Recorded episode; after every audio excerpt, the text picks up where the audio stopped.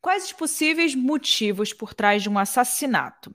Possessão, traição, psicopatia, talvez? Bom, Travis tinha tudo. Ele era um jovem bem-sucedido e muito cobiçado pelas mulheres.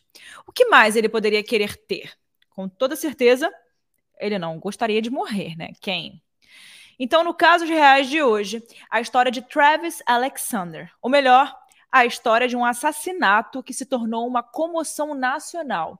Aquele tipo de comoção digno de novela. Um dos crimes mais escandalosos das últimas décadas. Esse caso possuía todos os elementos: paixão, desejo, traição. E aí, gente, tudo bem? Aqui é a Erika Miranda. Eu tô aqui hoje para trazer mais um episódio super comentado, né? A gente gosta de trazer aqui episódios que estão em alta e também episódios desconhecidos. A gente fica aí mesclando. E falando nisso, se você ainda não, né, segue o podcast aqui, não tá não apertou o botãozinho aí para seguir a gente, para acompanhar a gente, eu vou pedir que você faça isso, por favor.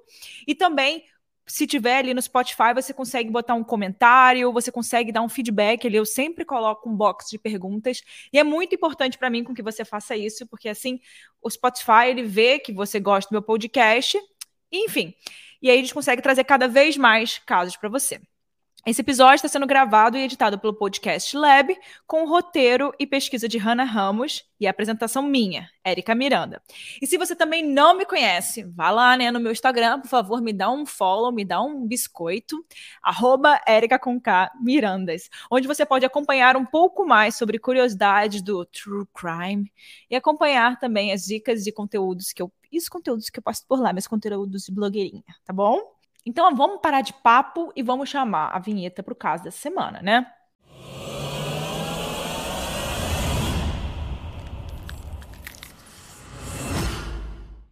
Nove de junho de 2008 no Arizona. Tudo começa com Mimi Hall, uma jovem de 28 anos arrumando as suas malas para ir para Cancún, no México, né? Ela estava lá indo aproveitar o tempo dela. Que delícia, sol, praia. E enquanto ela arrumava as malas, ela questionava se ela estava fazendo a coisa certa. Porque, afinal de contas, o seu companheiro de viagens confessou estar apaixonado por ela. Eita, as coisas já começaram um pouco estranhas, né? Se você não está muito afim da pessoa e ela está apaixonada por você, é um pouco complicado.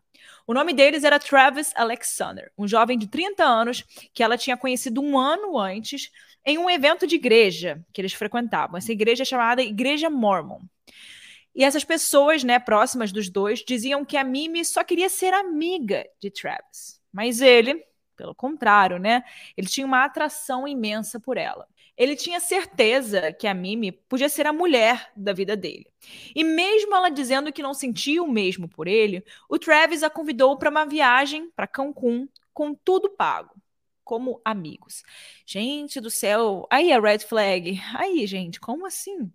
O que parecia não passar de um convite meio que estranho, acabou se tornando um emaranhado de dúvidas, perseguições, teorias e, claro, um mistério muito importante a ser desvendado.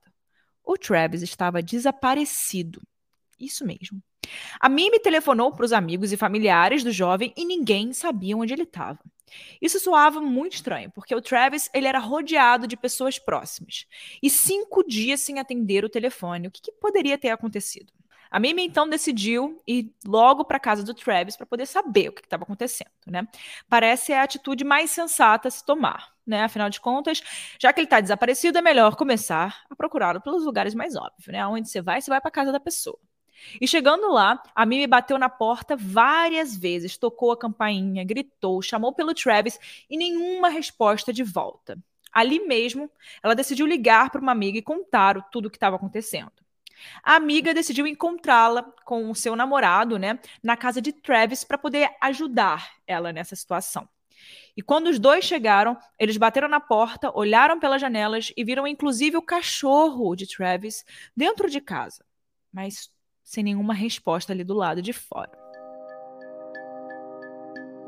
Minutos depois, entrando em contato novamente com pessoas próximas a ele, eles conseguiram descobrir a senha que abria a porta da garagem da casa.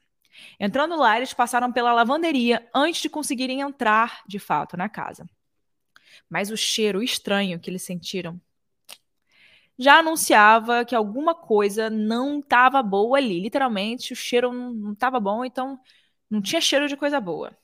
E ao entrarem na casa, eles subiram diretamente para o quarto de Travis, mas a porta estava trancada. Eles bateram, forçaram a maçaneta, chamaram por ele, ninguém teve resposta, nenhuma resposta dele, nenhum sinal dele. E aí a preocupação só aumentava, né? Eles decidiram andar até o final do corredor, onde o amigo Jack Billings apareceu. O Jack estava assistindo a um filme e por isso não, não ouviu nada do que estava acontecendo ali, né? Eles perguntaram ao Jack aonde o Travis estava e ele, na hora, disse que ele estava em Cancún, o que não fazia nenhum sentido, né? Então o Zack encontrou a chave reserva do quarto do Travis e abriu a porta. E foi aí que eles viram muito sangue no chão. E eles seguiram um rastro que viram no chão que levava até o banheiro.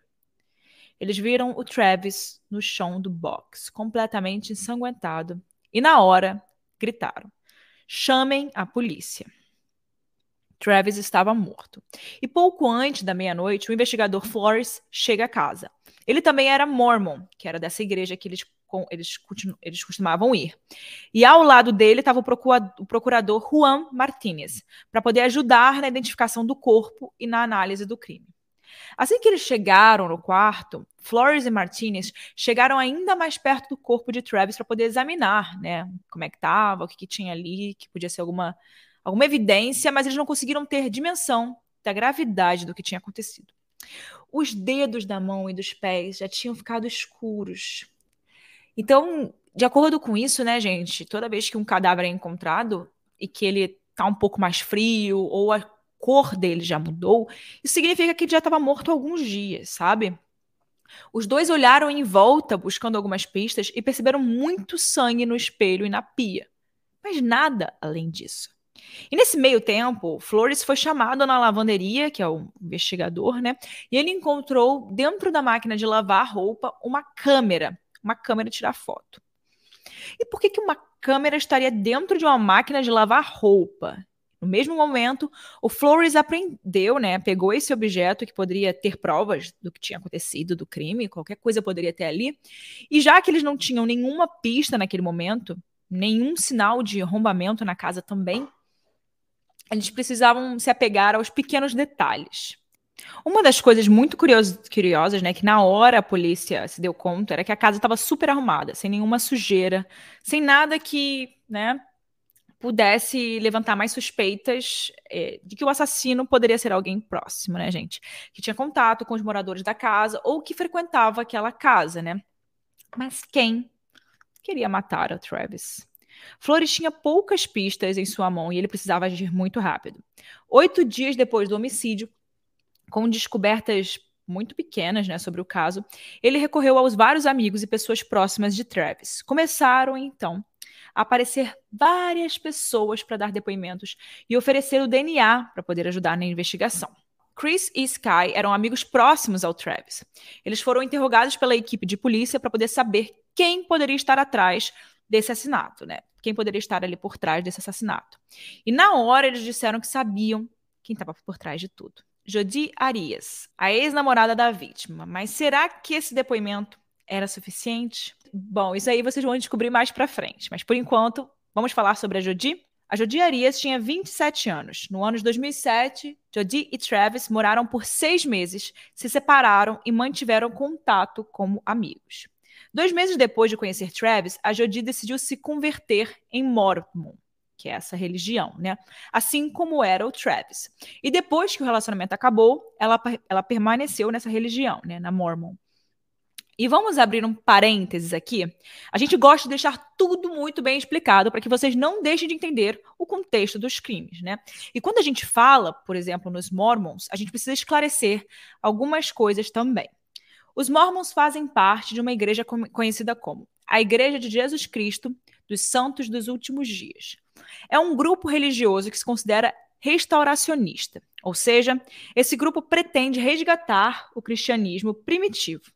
Essa religião teve início nos Estados Unidos no século XIX, sob a liderança de Joseph Smith Jr. Esse Joseph foi presenteado pelos céus com uma visão de Deus e de seu filho Jesus que lhe orientaram a fundar uma nova igreja, já que as outras estavam no caminho errado e representavam uma ameaça aos ensinamentos divinos.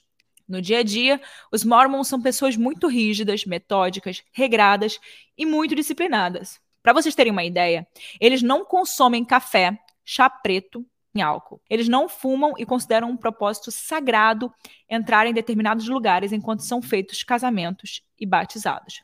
Porque só aqueles que conduzem a sua existência com dignidade têm permissão para serem incluídos nesses locais. Eles também são proibidos de terem relações sexuais fora do casamento e, é claro, só podem se casar com outras pessoas que também sejam mormons. Como a gente pode perceber, né, os mormons representam uma classe de pessoas bem diferenciadas e específicas. Uma pessoa nascida cristã e convertida a mormon, por exemplo, viveria uma mudança muito grande e muito brusca de vida.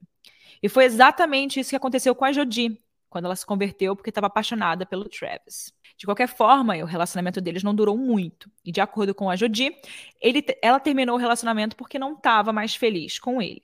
Mas ao contrário do que ela dizia, os amigos do Travis diziam que não foi muito bem como ela estava dizendo, não. Que quem terminou foi o Travis porque ele achava o comportamento dela muito esquisito. Jodi morava no sul da Califórnia e ele, né, o Travis, no Arizona. E quando eles terminaram, ela fez uma coisa completamente desconexa quando um casal se separa. Ela se mudou para perto dele. É isso mesmo aí, galera. Normalmente a gente quer ficar o mais longe possível da pessoa que a gente acabou de separar. A gente quer distância o mais longe possível da face da Terra. Se a gente puder mudar de planeta, a gente muda, né, gente? E a justificativa para isso, né, que a Jodi deu, é que ela queria se envolver mais na religião. E como ela já frequentava a igreja próxima a Travis, ela decidiu continuar por lá. E ele ficou incomodado quando ele, ela contou para ele que estava indo morar por perto. Mas, apesar disso, ele não conseguia se afastar dela tão fácil e tão rápido assim. Para resumir aqui para vocês, ele queria tirar ela da vida dele, né? Ele não queria mais ter um relacionamento com ela, mas continuava tendo relações sexuais com ela, o que não faz muito sentido, né? Terminar um namoro, mas mantinha relações sexuais que Jodi era uma pessoa muito próxima a Travis, o Flores, né, o investigador, já tinha percebido. Depois dessa declaração de Chris e Sky, ele resolveu chamá-la para depor e contribuir com o seu DNA para as investigações. Então, no dia 15 de julho de 2008, Jodi e Flores finalmente se encontraram cara a cara. A menina é muito doce, de voz tranquila. Ela chegou na delegacia e contribuiu sem nenhuma objeção. Ela foi muito prestativa. Mas ela dizia que não o via desde abril, justamente na época que eles se separaram. Se ela era suspeita e não tinha mais contato com ele, onde ela estava nos dias que antecederam o assassinato. De acordo com o depoimento dela, no dia 2 de junho ela saiu do norte da Califórnia e foi visitar uns amigos. Questionado pela polícia, um desses amigos, Ryan Burns, confirmou que ela chegou na sua casa às 11 da manhã daquele dia. Seu cabelo estava diferente, bem diferente de como ela era. Ela era loira e apareceu morena na casa do amigo. Além disso, ela estava com um machucado nos dedos, o que era estranho, né? E quando ele questionou para ela sobre o ferimento, ela disse que se machucou no trabalho. Flores, inclusive, questionou o fato da sua viagem ter demorado cerca de 48 horas e que, fazendo os cálculos né, da locomoção, tinham 18 horas né, que sobravam ali da viagem, que não faziam muito sentido. O que, que ela fez nessas horas restantes? Através dos testes de DNA, Flores encontra cabelo e sangue de Jodi na cena do crime e questiona o que poderia ter acontecido né, para ter aquilo ali lá. Ela explica que o cabelo dela deveria ter em todo lugar da casa, porque de vez em quando ela dormia lá. O que por si só já era o contrário do que ela dizia quando não via mais Travis desde que se separaram, enfim, era mentira então, né? Sem mais provas, Flores pensa em uma nova estratégia para que Jod confessasse. Nessa altura, eles já haviam conseguido recuperar as imagens da câmera digital. As imagens mostram fotos do Travis no box do banheiro, molhado, fazendo poses sensuais e exatamente na data do crime, gente. Em uma das fotos, a Jodi estava nua com tranças no cabelo. Era ela, mas ela negou. Dizia que fotografias não provavam nada, que fotografias poderiam ser manipuladas. Pelo momento do assassinato, em uma delas parecia uma imagem tirada no chão com o pé de Jodi e o corpo de Travis todo ensanguentado. O que Jodi não fazia ideia nessa história era que a câmera tirasse fotos acidentalmente, né? No momento do assassinato. Em uma delas, aparecia uma imagem tirada do chão com o pé de Jodi e o corpo de Travis, todo ensanguentado. Ao ser questionada pelo Flores, né, a Jodi chora e diz que não é o pé dela. Ainda que tivessem provas, a partir de agora, Flo o Flores precisava de uma confissão. É o procedimento padrão, gente. Eu não sei direito onde Phoenix fica. Mesa deve ser por aqui. É. Eu não passei perto daqui. A sua viagem demorou um pouco mais de 48 horas. Uhum. Um, mas essa viagem tem um problema. Se você dormiu 10 horas, ainda sobrariam mais ou menos 18 horas. Foi quando Travis foi assassinado.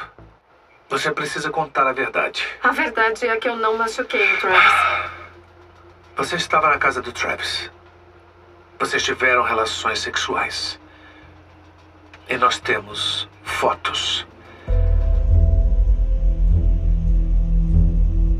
Mas com a recusa de Jodie em confessar o crime, o Flores decidiu prendê-la. E como vocês imaginam que ela reagiu? Vocês acham que ela ficou desolada, triste, irritada? Então agora escuta isso daí. Depois que Flores saiu da sala do interrogatório, a Jodi, a Jodi começa a plantar bananeira e cantar. Isso, gente. É isso mesmo que vocês estão escutando. Mais uma prova de que a sua condição mental estava completamente fora dos eixos, desestabilizada. Ela não estava bem. No mesmo dia, 15 de julho, a Jodi é presa na Califórnia. O investigador conversou com os pais dela para poder relatar o que tinha acontecido e para entender um pouco mais sobre quem de fato era Jodi Arias. Ele descobriu que ela cresceu numa casa normal, família normal, tinha irmãos e era a mais velha deles. Ela vinha de uma família de classe média, criação cristã, tudo bem comum e padrãozinho, né? Exceto pelo fato de que ela se relacionava muito mal com os pais dela. Ainda assim, né, ao ser chamada na delegacia, a sua mãe ficou incrédula quando ela soube que sua filha havia sido presa. Ela simplesmente se recusava a acreditar. O pai dela, ao contrário da mãe, não parecia muito surpreso, não. E ele conta que na oitava série ela foi presa por plantar maconha escondida em casa. Ela disse na época que teve uma infância muito ruim e que o comportamento rebelde que ela estava tendo era consequência dessa criação. Mas, na perspectiva dos pais, a Jodi não tinha nenhum motivo para falar nada daquilo. Não fazia sentido nenhum. No ensino médio, por exemplo, os pais de Jodi colocavam alguns horários para ela chegar em casa, como qualquer pai e mãe que se preocupa com os filhos, né? Mas ela não gostava muito disso porque ela se sentia presa demais. E se mudou da casa dos pais porque ela queria ter liberdade. Foi então morar com o namorado da época. Flores continuou, né, tentando a, a, confissão da jovem com estratégias diferentes. Lá nos Estados Unidos eles usam muitas estratégias para poder tirar o que eles querem tirar da pessoa, né, para a pessoa falar o que eles querem que a pessoa fale. E finalmente, depois de dois dias de interrogatório, ela conta a sua versão dos fatos. Ela disse que estava em um momento íntimo, tirando fotos do Travis na hora do banho, e que de repente eles foram interrompidos por um homem e uma mulher com gorros no rosto. Os intrusos, segundo ela, atacaram Travis e depois foram atrás dela. A Jodi conta que morreu de medo e correu para o armário para poder se proteger. Ela disse que um dos caras, inclusive, apontou uma arma na cabeça dela e ela estava brigando ali com a mulher encapuzada para poder sobreviver. E durante todo esse tempo, a mulher gritava para o homem, né, que estava com capuz, para matá-la também. Mas ele teve piedade dela e resolveu não a matar. Eles tinham ido até lá fazer isso por causa de Travis e não por causa dela. Enquanto isso, a promotoria se preparava para o julgamento, né? certos de que seria enfrentada a pena, a pena de morte. O caso começou ali, né, a entrar na boca das notícias do povo. Todo mundo só falava desse caso. E não demorou muito para que a comoção e a proporção se tornasse nacional. Jodi foi chamada para um programa de TV para dar uma entrevista e ela contou a sua versão da história dizendo repetidamente que era inocente. E ela sempre aparecia como uma jovem, de voz calma, rostinho doce. Kirk Norm, o advogado da promotoria, foi escolhido a essa altura do julgamento para defender a Jodie. Ele estudou a fundo o caso e parecia que ele sabia que a história dos intrusos não fazia nenhum sentido. Então ele estreitou relações com a acusada para poder entender melhor.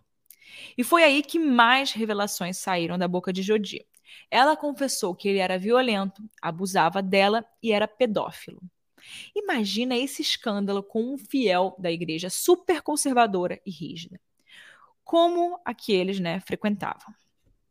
O burburinho, né, em torno da personalidade do Travis e das relações constrangedoras da Jodie aumentavam ainda mais a curiosidade das pessoas para poder entender o que, que tinha acontecido, né, naquele dia. E finalmente, quase cinco anos depois, em 2013, o julgamento finalmente se inicia com o júri popular. Nesses julgamentos, né, um cidadão comum, sob juramento, é quem decide sobre o crime. Então, nesse caso, os jurados decidem sobre a condenação ou a absolvição do Jodi. E o juiz, que é o presidente do júri, apenas externaliza essa decisão.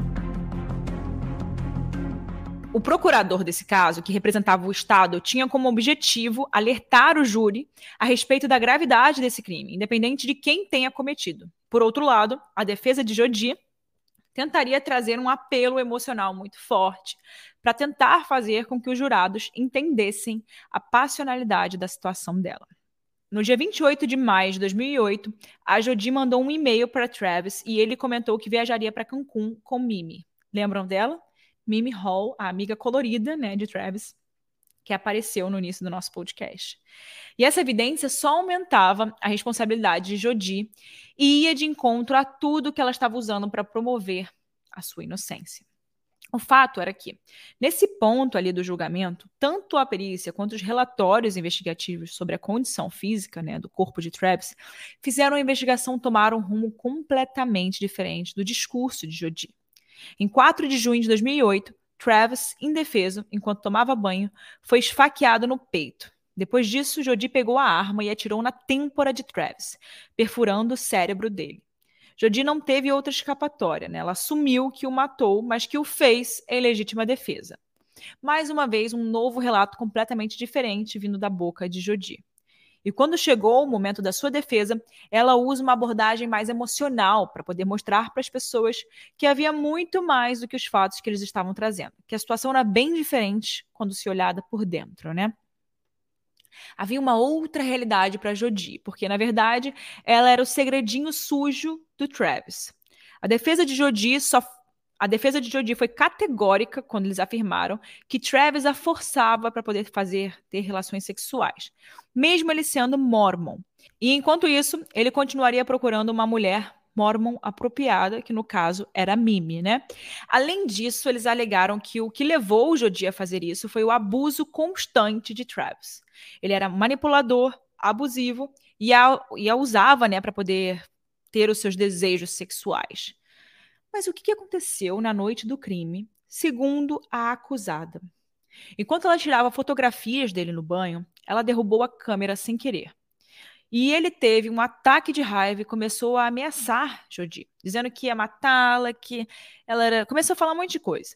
E então ela resolveu se defender e, com isso, atingiu Travis em legítima defesa. Depois de baleado, Travis partiu para cima dela e eles começaram a brigar. E foi aí que ela se defendeu com a faca. O depoimento de Jodi né, foi pausado para que a Mimi seja chamada para testemunhar. Ela conta que Travis nunca tentou beijá-la ou disse nada com conotação sexual. O máximo que ele fez ali foi dar um abraço nela. Ela defendeu Travis até o último minuto, contradizendo tudo que a Jodi falava. A Mimi ainda conta que Travis estava, sendo perseguido por uma mulher, né?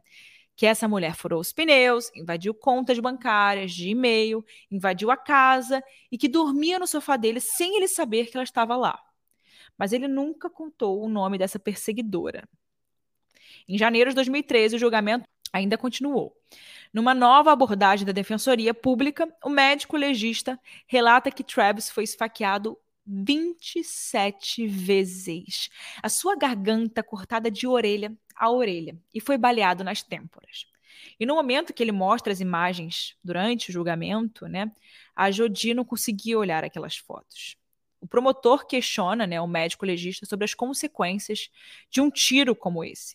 O médico, na hora, diz que se o cérebro foi perfurado, né, o indivíduo fica incapacitado incapacitado na mesma hora. Então não faz sentido o que a Jodie contou, né, que depois do tiro Travis ainda tenha, né, ainda tenha vindo atacá-la.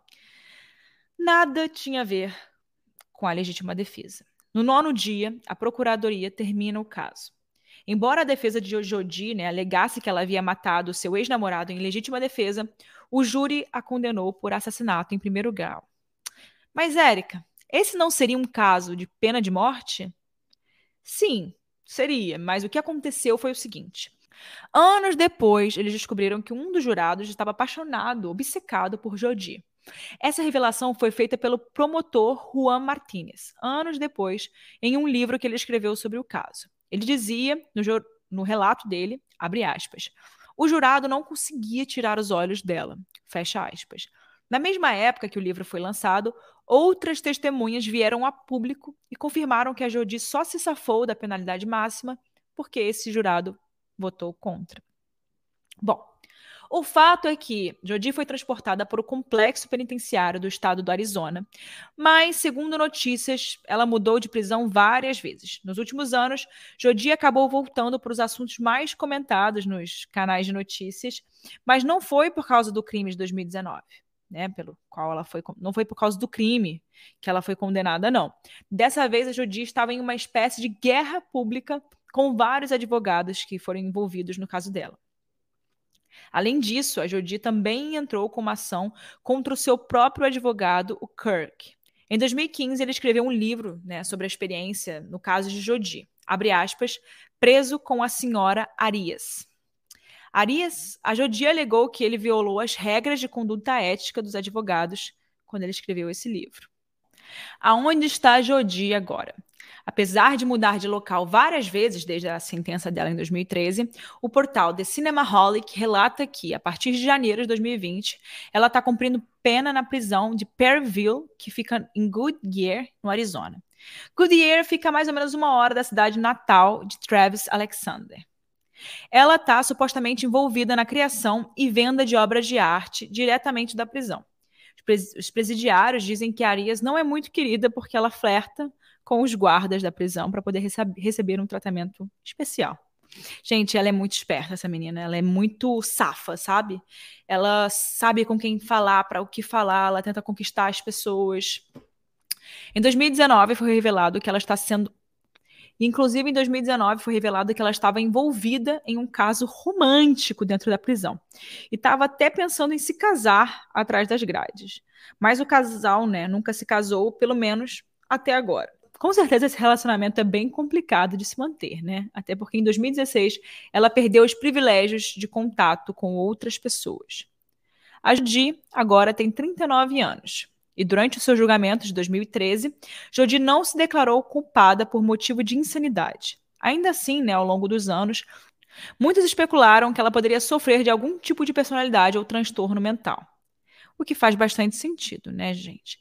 De acordo com um artigo que foi publicado em 2019, vários profissionais de saúde mental afirmaram publicamente que ela pode ser narcisista, mentirosa patológica, sociopata e até mesmo chegaram a diagnosticá-la como bipolar ou com transtorno de personalidade limítrofe, que é o TPB. Gente, como lidar com esse caso, né? Essa história foi uma mais uma história bizarra que trouxemos aqui, né, para poder compartilhar com vocês. Como toda história que a gente traz aqui, tem muita pesquisa e muita mão na massa, né, envolvida. Então não esqueçam de curtir, de responder a enquete, de comentar no Instagram, compartilhar lá nos seus stories e principalmente de mandar aí para teus amigos esse, esse, episódio aqui, né?